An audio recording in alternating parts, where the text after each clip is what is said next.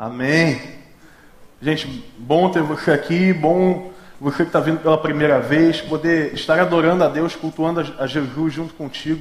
Obrigado por você ter vindo, você é bem-vindo e mais bem-vindo nesse lugar. Você que está vindo pela primeira vez, você recebe um abraço nosso, seja bem-vindo para voltar quantas vezes você quiser. Nós realmente amamos e louvamos a Deus pela tua presença. Quando estavam aqui semana passada, quando estavam. Aí, tchau. Você não estava, estava onde, infeliz, fazendo o quê? Fala para mim. A gente começou uma série de mensagens chamada 13 Reasons Why, uma série em que a gente observa e a gente pensa pontos tratados na famosa série do Netflix. Você talvez tenha assistido lá. Quantos assistiram a série E13? Quantos? Bom, grande maioria. Até as pessoas mais velhas têm assistido. Deus tem realmente feito é, grandes coisas na, a respeito dessa série. Por que eu digo Deus tem feito grandes coisas? Porque Deus tem proporcionado e feito igrejas no, ao redor de todo o Brasil. Nesse mês de maio eu tenho notícias, pelo menos oito juventudes estão trabalhando o mesmo tema. Estão falando sobre as mesmas dificuldades, que estão abordando os mesmos assuntos. Por isso, Guilherme, Deus pode então usar uma série de, de, TV, de, de, enfim, internet? Pode. Deus pode, Deus usou até uma mula contra a Bíblia. Então, a gente pode ficar tranquilo. Deus pode usar a gente, pode usar, então, uma série de TV, Deus pode usar qualquer coisa. Para aqueles que não viram, para aqueles que viram, a gente lembra que a personagem principal é uma menina, uma menina chamada Hannah Baker. E para aqueles que não viram, infelizmente eu vou ter, dizer que eu dou spoiler ao longo da mensagem. Semana passada eu tentei não dar nenhum tipo de spoiler, mas não deu certo.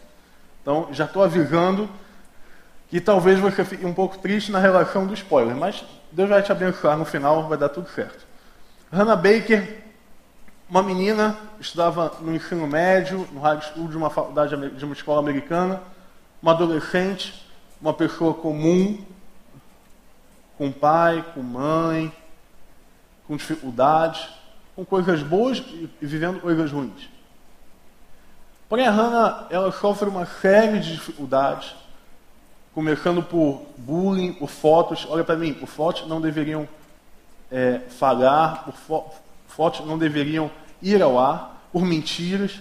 E a vida de Hannah toma uma complicação, algumas coisas por coisas que ela chega a fazer. Mas a vida de Hannah vai tomando caminhos que uma menina normal, de uma menina bonita, uma menina que talvez tivesse um futuro brilhante, trazem feridas. E muitas vezes nas nossas vidas a gente vive um pouco como Hannah Baker.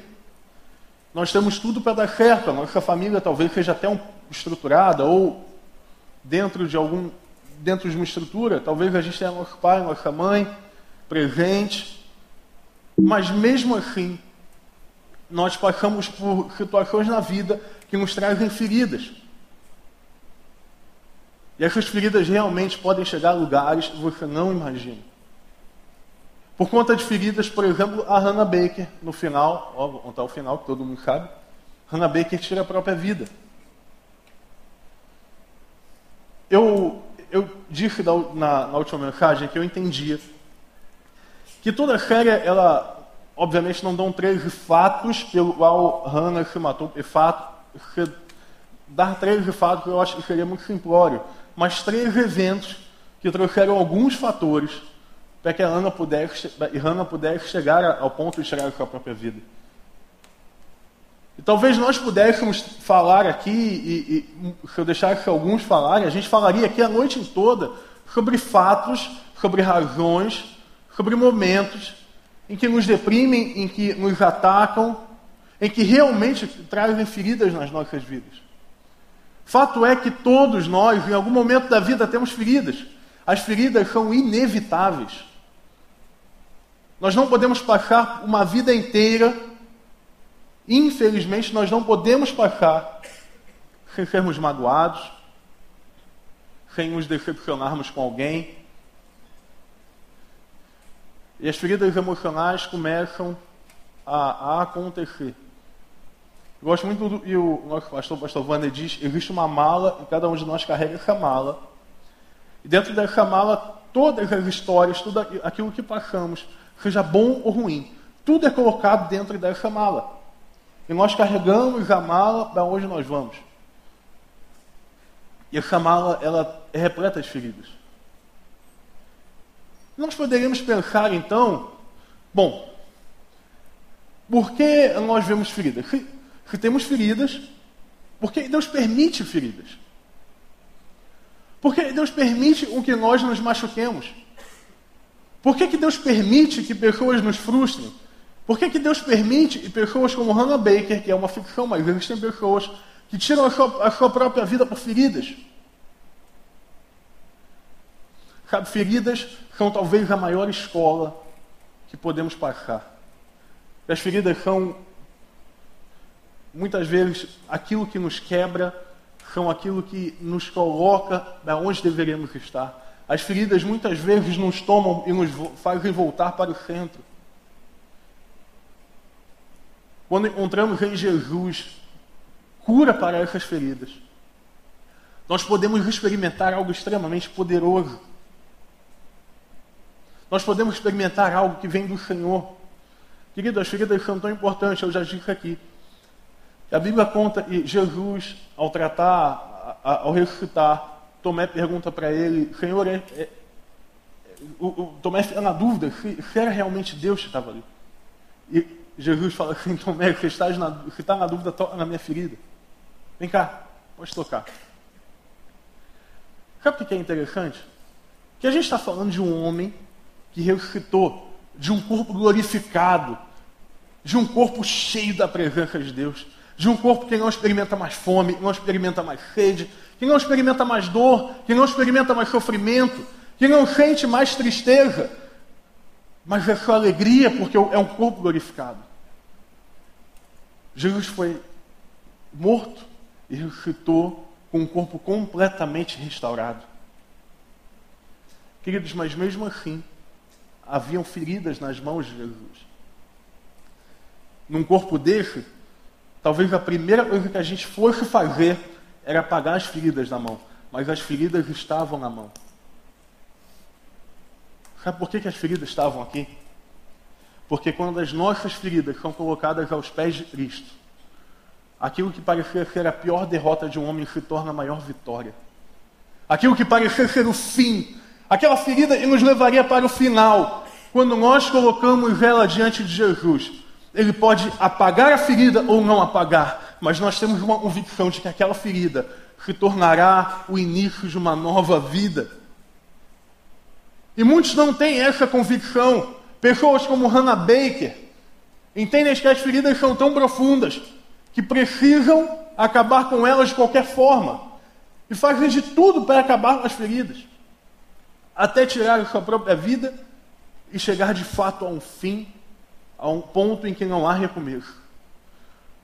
Mas eu quero nessa noite te desafiar e convidar você a, a ler sobre a história de um homem forte, valente, cheio de feridas, mas que viu as feridas de uma forma completamente diferente da que Hannah Baker viu as feridas. Abre a tua Bíblia em 2 Reis, Segunda Reis, capítulo 5. Vamos ler a história de um grande comandante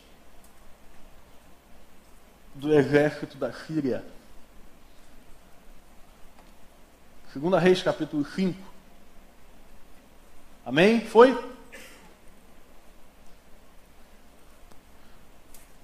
Já ajuda do Will aqui? Vamos lá. Naamã, comandante do exército do rei da Síria, era muito respeitado e honrado pelo seu senhor. Pois por meio dele o Senhor dera vitória à Síria.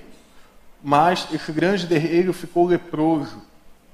Ora, tropas da Síria haviam atacado Israel e levado cativo uma menina, que passou a servir a mulher de Naamã.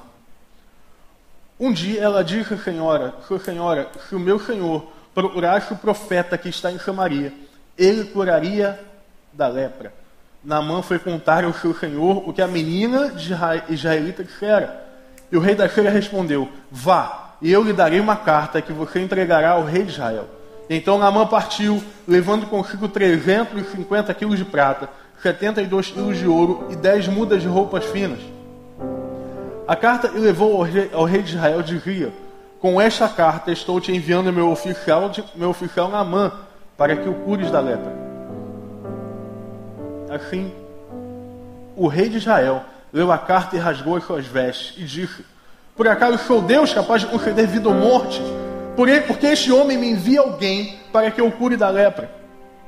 Veja como ele, por um motivo, vai se desentender comigo. Quando ele viu o homem de Deus, soube que o rei de Israel havia rasgado as suas vestes. Mandou-lhe esta mensagem: Por que rasgaste as vestes? Envia o homem a mim, e ele saberá que há profeta em Israel. Então Naamã foi com seus cavalos e carros e parou à porta da casa de Eliseu. Eliseu enviou um mensageiro para lhe dizer: Vá e lave-se sete vezes no Rio Jordão. Sua pele será purificada, restaurada, e você ficará purificado. Mas Naamã ficou indignado e saiu dizendo: Eu estava certo de que ele iria sair para me receber. Invocaria em pé o nome do Senhor, seu Deus, moveria a mão sobre o lugar afetado e me curaria da lepra. Não são os rios Jabana e Farfar em Damasco melhores que todas as águas de Israel? Será, poderia levar-me neles, lavar-me neles e ser purificado? E foi dali furioso, mas um dos seus servos lhe disse: Meu pai, se o profeta tivesse pedido algo, alguma coisa difícil, o Senhor não faria. Quanto mais quando ele apenas diz: Lave e será purificado. Assim, Naamã desceu ao Jordão, mergulhou sete vezes conforme a ordem do homem de Deus e foi purificado. E a sua pele tornou-se como uma de criança. Então Naamã e toda a sua comitiva voltaram à casa de Eliseu, o homem de Deus. Ao chegar diante do profeta, Naamã lhe disse: Agora sei que não há Deus em nenhum outro lugar senão Israel. Por favor, aceite o presente do teu servo. Amém história fantástica. Talvez uma das histórias mais emblemáticas da Bíblia. Uma história eu escutei, talvez quando eu era mais novo, muitas histórias. E quando o pastor pregou sobre as feridas de Naamã. Eu não, não, não consigo me esquecer dessa mensagem. E como esse texto é, é forte, como esse texto é poderoso. Que esse texto conta a história de um homem muito poderoso. Acabamos de ler sobre a história de Naamã. Naamã era um rei, um, perdão, Naamã era um rei, não, Ramã era um comandante da guerra. Naamã era um soldado valente, comandava várias pessoas, tinha poder, tinha autoridade. Se ele falasse vai, as tropas iam, volta, as tropas voltavam, paga flexão, pagava, faz barra, fazia. Naamã falava, era feito. Naamã era poderoso, tinha talvez milhares de bastos do seu comando. Naamã naquele tempo, querido, talvez fosse o maior, o maior cargo do exército do país mais forte da nação mais poderosa. Você tem noção do que é isso? Estamos falando talvez do cargo mais alto, do poder mais forte de uma época. Naamã era poderoso.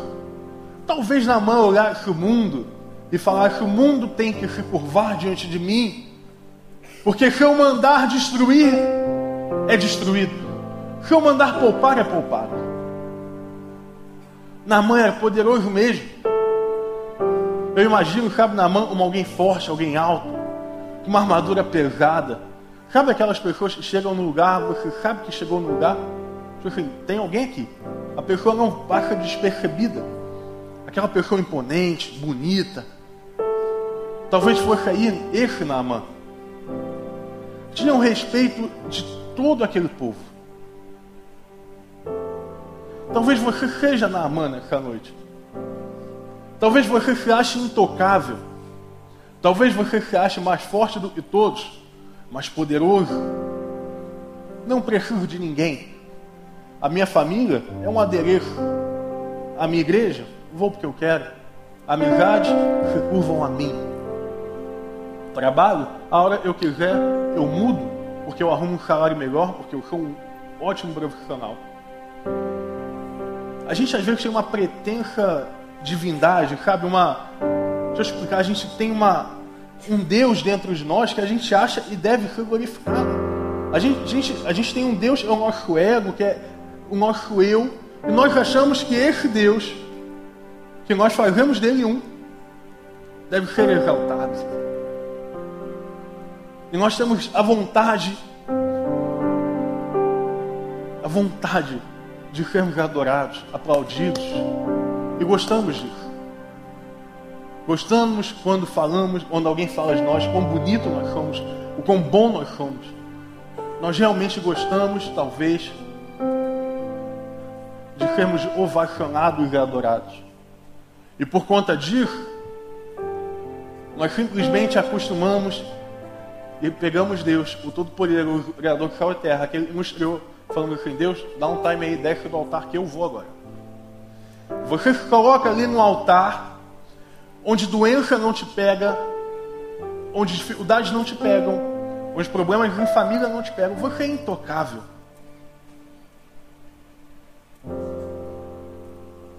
Mas talvez nessa noite eu quero te dizer, talvez você esteja se escondendo, porque atrás da sua armadura talvez haja o que Naamã tinha.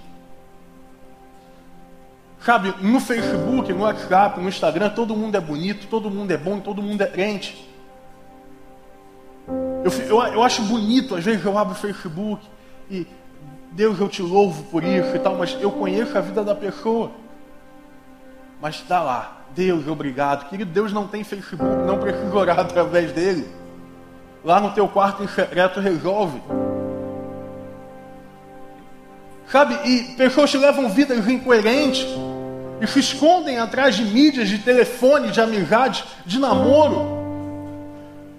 Porque não, não querem que ninguém veja o que tem embaixo da armadura. Pessoas que se escondem como Naamã atrás de suas vitórias, atrás daquilo que conquistaram. Ah, eu tenho muito dinheiro, tão novo, olha, eu já conquistei isso, conquistei aquilo. Mas em nome de Jesus eu quero te fazer um convite. Um convite à vulnerabilidade. Porque vida com Deus sem vulnerabilidade não é vida com Deus. Porque vida com Deus sem vulnerabilidade é tudo menos quebrantamento. Vida com Deus sem vulnerabilidade é vida vazia e vida mentirosa. Porque somente quando eu sou vulnerável, eu quebro os altares que estão dentro do meu coração e construo um altar que glorifica o nome do Senhor. Eu só encontro Deus na minha vulnerabilidade. Eu só posso encontrar a Deus e ter um contato com Deus na minha vulnerabilidade. Você tem noção disso?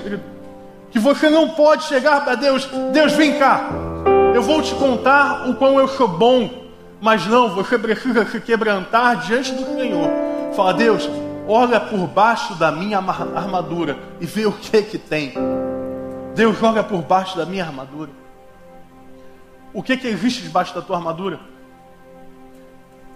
O que é que está debaixo da tua armadura? Talvez sejam feridas. Talvez sejam traumas pecados. Hoje é a noite da vulnerabilidade. Hoje é noite de quebrantamento e hoje é noite de entrega. Porque nessa noite as armaduras precisam cair. As armaduras que nos protegem precisam cair. Para que possamos estar despidos diante do Senhor. Porque Ele até sabe o que existe debaixo da tua armadura. Mas ele vai esperar você tirar a armadura e pedir para as tuas feridas sejam curadas. E foi assim com Naaman. Aquele poderoso homem, aquele comandante do exército. Ele precisa que algumas pessoas, e, e é normal na casa dele, por exemplo, na intimidade da casa, todos Todas as pessoas nos conhecem. Em casa, por exemplo, eu ando igual um morador de rua. Você anda igual um morador de rua, só eu. Eu ando igual um morador. É camisa feia, velha, manchada. Oi? Não, em casa. É, gente, não, não é morador de rua, tá? É oração, jejum e tal. Mas a, a, gente anda em casa de qualquer forma, né? Faz, faz o que quer, em casa é de boa pra caramba. Cara, a gente é quem a gente é de verdade. Naamã também. Naamã, apesar que o comandante, ele tinha uma casa. E na casa dele, uma menina que foi levada como, como uma escrava ficou sabendo das feridas de Naamã. Essa menina ficou sabendo que Naamã tinha feridas, que tinha lepra. Sabe, a lepra, ela era uma doença sem cura, uma doença que marginalizava as pessoas. Era uma doença que colocava as pessoas à margem do mundo. Falei para vocês na semana passada que aquele que tinha lepra era obrigado, a, quando, quando alguém chegasse perto dele, ele tinha que gritar: Imundo! Aqui é imundo! A lepra acabava com a vida de alguém. E a menina viu essa lepra. E aquela menina fala: ah, se o meu Senhor fosse Israel, um, há um homem de Deus lá, poderia curar os seus feridos. Sabe o que aquela menina faz? Aquela menina aponta o caminho da cura para Naamã. Aquela menina que nós não sabemos o nome, que era uma escrava, foi retirada de sua terra. Olha para cá. Ela aponta a cura para Naamã.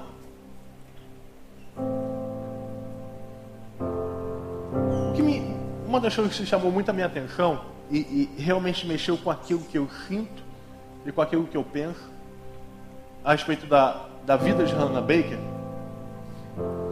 foi como ela, como ela conseguiu atravessar dezenas de pessoas. E nenhuma das pessoas foi capaz de perceber, ou aquelas que foram capazes de ajudar aquela menina a sair da onde ela estava. Pessoas passaram pela vida dela, pessoas andaram ao lado dela, pessoas se relacionaram com ela de diferentes formas. Mas nenhuma dessas pessoas foi capaz de indicar um caminho ou de indicar uma ajuda. Nenhuma delas. E nós passamos. E por que, por que, por que, que me tocou esse ponto? Porque nós passamos a vida dessa forma. Às vezes nós passamos por milhares de pessoas. Várias pessoas passam por nós. Mas nós não somos capazes de apontar cura. Nós não somos capazes de apontar aquele que pode curar e resolver todas as coisas. Sabe o que eu quero dizer? Nós passamos a nossa semana inteira em faculdade, em escolas, trabalhando, nos empenhando dentro de um estágio, mas nós somos incapazes de apontar a cura para alguém. Nós olhamos as pessoas à nossa volta e tanto fez, tanto faz. Não é comigo. Eu não me importo com esta pessoa. Talvez você até se importe, mas as tuas atitudes não dizem isso. Como é legal, por exemplo, essa semana eu recebi uma menina aqui na igreja, ela dizia, ela chegou com, com, com um monte de material já de faculdade e tal, falando, olha, eu, eu resolvi fazer alguma coisa na minha faculdade. Eu vou ganhar gente lá, eu, eu não aguento mais ver a realidade. Gente, ela não sabia nem por onde começar, mas estava cheio de cartazes, estava cheio lindo. Aí eu perguntei, tá bom, mas vamos lá. Vamos fazer um grupo na tua escola? Vamos. Quem que está lá na tua escola? Tem eu e a minha mãe. Na sua faculdade, perdão. Tem eu e minha mãe. Eu confesso que, que na hora bateu eu assim. Caramba, vai ser difícil. Mas quando eu vi a paixão daquela menina falando, eu falei, não vai não. Porque aquela menina vai apontar cura para toda a faculdade dela. Porque aquela menina vai apontar que há um profeta e há um Deus de Israel para toda aquela faculdade. E em nome de Jesus, quando nós, talvez desconhecidos, talvez desvalorizados, apontamos a cura para Deus, esse Deus que é maior do que nós, que é mais conhecido do que nós, se faz presente e cura a realidade que nós vivemos. Quando nós apontamos ao Senhor, nós deixamos de ser pequenos e nos tornamos grandes, porque somos cheios de um Deus muito maior do que nós. Pessoas desconhecidas fazem revolução pessoas quietas podem mudar o mundo. Eu creio nisso mais. E sabe, e existe um paralelo. E eu gosto de chamar de o paralelo do amor na Bíblia. Existe um paralelo do amor na Bíblia. Todos conhecem, a maioria talvez, o que diz em João, Evangelho de João 3, capítulo 3, versículo 16. Porque Deus amou o mundo de tal maneira, deu seu Filho unigênito, para que todo aquele que nele creia não morra, mas tenha vida eterna. Quantos já tinham escutado esse, esse texto? A maioria. Agora, quantos já leram? Está em 1 João 3, 16. Oh, tem gente. Sabe diz? Nisto que consiste o amor. Jesus deu a vida por nós e eu tenho que dar a vida pelo outro. Esse é o paralelo do amor. De um lado, o amor do Todo-Poderoso, o amor supremo, o amor eterno, o romance sem fim. Do outro lado, o amor ao próximo, o amor que ama, o amor que se entrega, o amor que aponta a cura. Esse é o paralelo do amor. E eu não creio no evangelho em que eu vivo só o amor para Deus, mas eu creio no evangelho, assim como a cruz, eu vivo o amor para Deus e esse amor deve ser espalhado por toda a humanidade. Esse é o paralelo do amor na Bíblia. Se eu vivo o amor em Deus, esse amor deve ser espalhado por toda a terra. E Deus quer usar você que já viveu o amor, já experimentou o amor para espalhar por toda a terra, que a cura e a Deus de Israel. É isso que Deus quer fazer na tua vida. Assim como aquela menina fez. E aquela menina aponta o caminho e Naamã vai ao encontro de seu rei. Conta aquilo que a menina falou para ele. E o seu rei lhe dá várias riquezas. E fala assim: vá até o rei de Israel. Vá até o rei de Israel. Quando chegou lá, o rei de Israel recebeu um ofício, uma carta. Estou lhe enviando o meu servo Naamã para que o cure da lepra. Eu imagino, eu, eu, eu falo para vocês que às vezes eu acho que na Bíblia tem umas cenas que talvez se a gente desse um jeitinho, elas ficariam muito cômicas. Tu imagina o rei lá parado, tipo, você lá parado no teu quarto, parado na tua, na, na tua sala, jogando teu videogame, vendo tua série. Chega uma carta de um amigo teu. Chega um desconhecido, uma carta de um amigo. Estou enviando você, o João, para que o cures do câncer. Uou, pera aí. Cara, eu, eu acho que eu ficaria desesperado. Eu, eu talvez rasgasse as minhas vestes, como o rei fez. Rasgar as vestes era sinal de, de desespero, de profunda angústia. E aquele rei, ele faz isso e ele fala: caramba, como que eu vou resolver isso? Não tem como. Estamos falando da pior doença daquele tempo, não tem como. Mas aquele rei se esqueceu de um detalhe pequenininho. O rei de Israel que esqueceu do detalhe que a menininha não esqueceu. Há um Deus em Israel. Há um Deus em Israel. A palavra de Deus em, em, em Atos, no primeiro capítulo, versículo 8, diz o seguinte: quando Jesus estava sendo levado aos céus, ele diz aos discípulos: e descerá poder sobre vocês. Poder. Sabe, o Novo Testamento é escrito em grego, então algumas coisas a gente não consegue entender a intensidade. Poder, beleza, já é algo intenso. Poder já é algo forte. Mas sabe qual é a palavra grega que é escrita e que nós lemos por poder? Uma palavra chamada dínamos. Sabe o que quer dizer dínamos? Dinamite. É a dínamos é a raiz de dinamite. Você entende o que Deus está falando? Que Jesus fala para nós? Eu enviarei poder sobre vocês. Não um poder qualquer, mas um poder que explode. Um poder que explode pedras, explode montanhas. Um poder que pode abrir portas. Um poder que pode fazer aquilo que o médico acha que não pode ser feito. Deixará sobre vocês poder, poder para enfrentar todas as coisas, para então pregar o Evangelho sobre a Judéia Samaria até os confins da terra. Você entende que o que falamos aqui, sábado após sábado, não é sobre o fato de que você é imperfeito, não é somente sobre o fato de que você não é capaz, que de fato um homem talvez não possa mudar o mundo inteiro, de fato um homem talvez seja fraco, de fato talvez se nós olharmos a realidade do Brasil, onde até o vice-presidente, que é atual presidente, está envolvido na corrupção. Hoje, quando olhamos o tamanho do rombo, falamos: caramba, agora que o Brasil estava de repente se ajeitando, crescimento no segundo mês no ano, de novo. Talvez você olhe hoje, a, olhe da Brasília e diga: eu não posso fazer absolutamente nada para o Brasil. Brasil, o Brasil já era. Talvez seja melhor eu me preparar para sair do país. Talvez seja melhor eu me preparar para pensar no meu futuro em outro lugar. Mas eu quero ser um louco aqui nessa noite e falar que você não nasceu no Brasil, nesse tempo de corrupção à toa.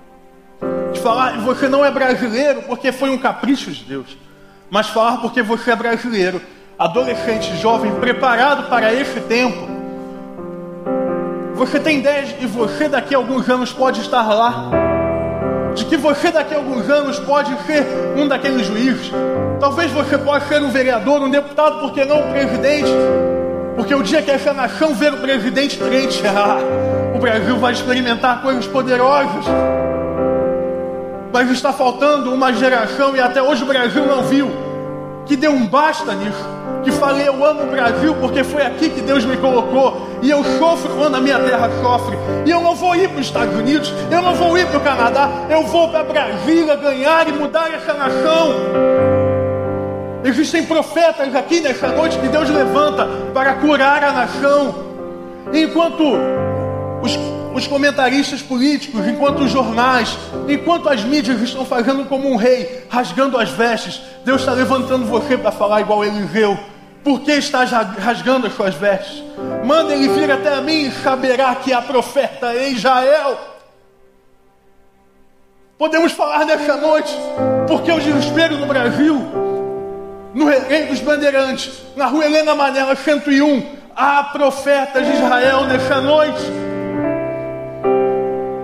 Não seja imparcial, não ache que você não pode mudar nada. Porque você não está aqui por acaso, você não tem a cidade por acaso, você não está nesse colégio, faculdade por acaso, você está lá para influenciar pessoas, e é influenciando pessoas que se lidera, e é se liderando, e se chega a lugares altos, e é liderando diante do Senhor colocando uma liderança debaixo do, da autoridade de Jesus, que você pode ser, sim, o futuro presidente da República do Brasil.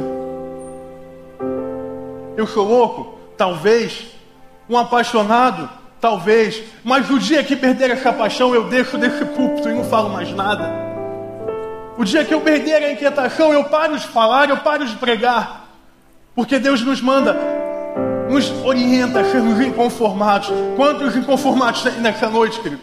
Você é inconformado. Quantos inconformados tem aqui nessa noite? Quantos, levanta a tua mão, cara. Quantos inconformados tem aqui nessa noite? É você, inconformado, que Deus fará de profeta.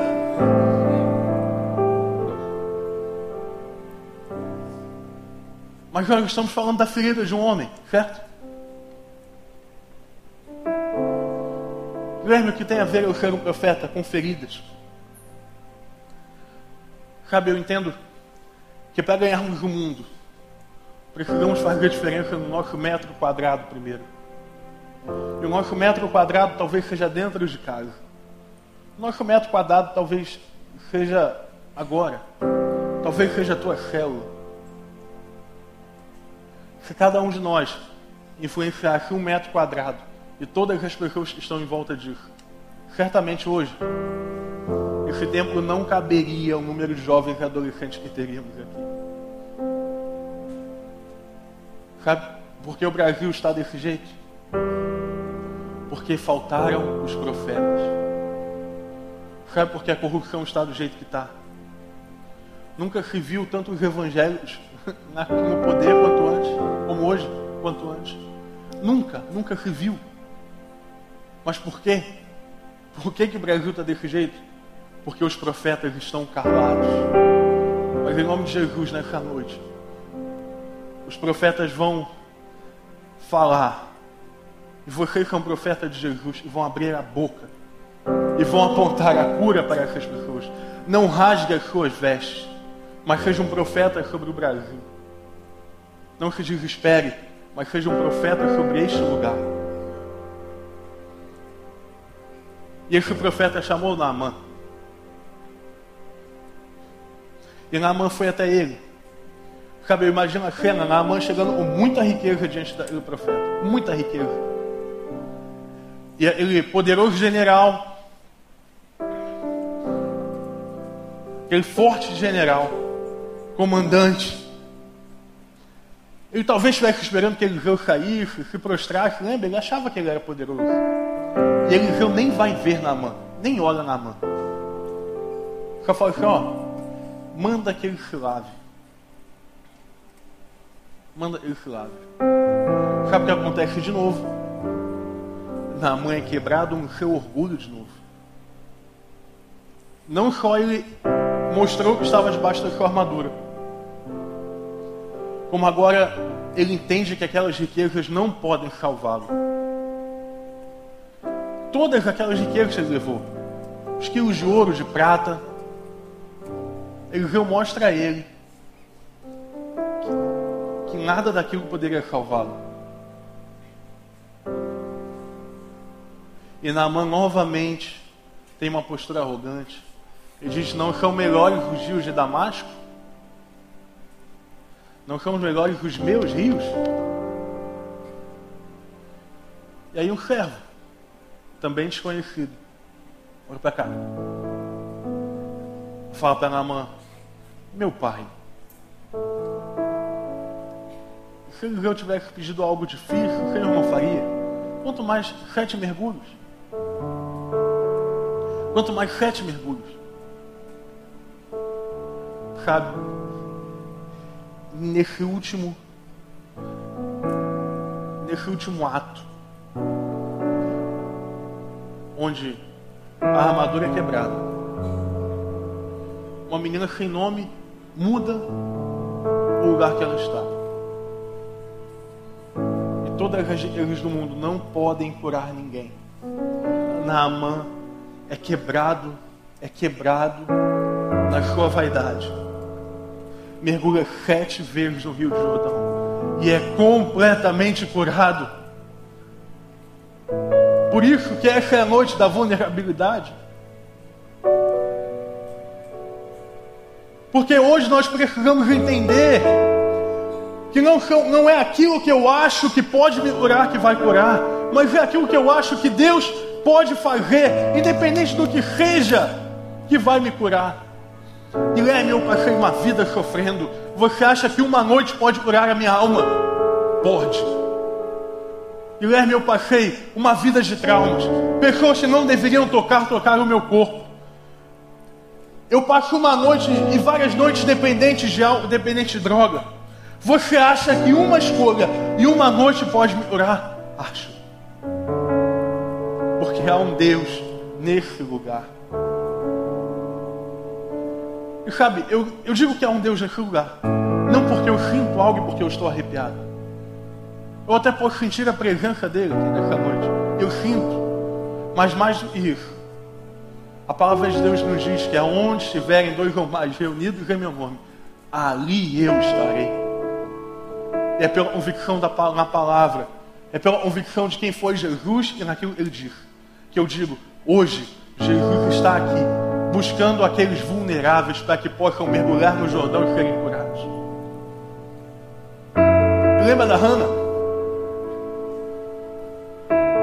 As feridas da Hannah levaram ela para a morte. Mas hoje, em nome de Jesus, você vai encontrar vida nas suas feridas. Aquilo que parecia o fim hoje se torna o começo. Aquilo que parecia a pior dor se torna hoje a maior alegria. Porque Jesus está nesse lugar, quebrando a nossa vaidade em três, quatro pedaços, nos mostrando que o nosso ouro não nos leva a lugar nenhum, que os nossos, aquilo que temos, os nossos pertences não nos levam a lugar nenhum, que os nossos títulos e aquilo em que somos bons não nos leva a lugar nenhum. Mas somente o nome de Jesus Cristo pode nos levar a algum lugar. Eu quero terminar te contando a história de uma mulher.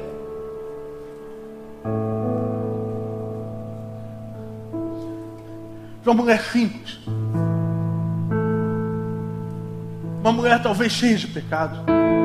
Com uma vida que não agradasse nem a ela. Uma mulher cheia de feridas. Uma mulher assim como Naamã totalmente fragilizada. Uma mulher pecadora. Uma mulher que talvez não pudesse ver muita esperança em sua vida. um dia essa mulher ouviu falar de um homem, de um homem que, que dizia ser o filho de Deus. Ela bom, fala: Bom, eu tenho que entregar algo a ele. Eu preciso entregar a minha vida a ele. Entregar aquilo que eu sou, aquilo que eu tenho. Mas eu não tenho muito. Eu só tenho um perfume. Mas eu, caramba, mas esse perfume eu, eu cuido dele com tanto carinho. A minha vida inteira eu juntei dinheiro para comprar esse perfume. A mulher tem uma ideia. Ela vai até esse homem chamado Jesus e quebra o frasco do perfume mais valioso, daquilo ela tinha de mais caro, nos pés de Jesus. Sabe o que a Bíblia conta ainda? Que ela pega os seus cabelos e vai limpando os pés de Jesus. Essa mulher nos ensina algo sobre vulnerabilidade. Ela nos ensina que o lugar mais alto que podemos estar é aos pés de Jesus. O lugar mais alto que podemos estar é prostrados aos pés de Deus. Sabe, quando eu estou ajoelhado, quando eu estou prostrado, quando eu estou completamente rendido, simbolizando com o meu corpo isso, as minhas feridas são saradas. Nessa noite, você não entrou aqui à toa. Você não veio nesse culto à toa. Nessa noite, Deus marcou um encontro com você. Deus trouxe você aqui para curar as suas feridas, para lavar o seu interior, para te fazer puro novamente, para fazer a tua pele como a pele de uma criança. Mas para isso, é preciso que você se entregue a Deus. É preciso quebrar os altares da sua vida você quer experimentar um outro nascer? Seja bem-vindo a isso. Esse é o tempo, essa é a hora. Mas existe uma única condição: que você quebre todos os altares da sua vida, que você seja vulnerável. E Deus fará nova todas as coisas na tua vida essa noite.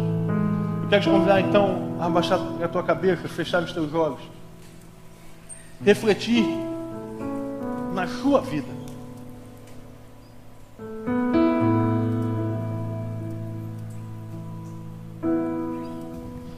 Olhar para as suas feridas agora. Eu sei que dói, mas olhe para as suas feridas nessa noite. Eu sei que machuca e incomoda, mas olhe para elas.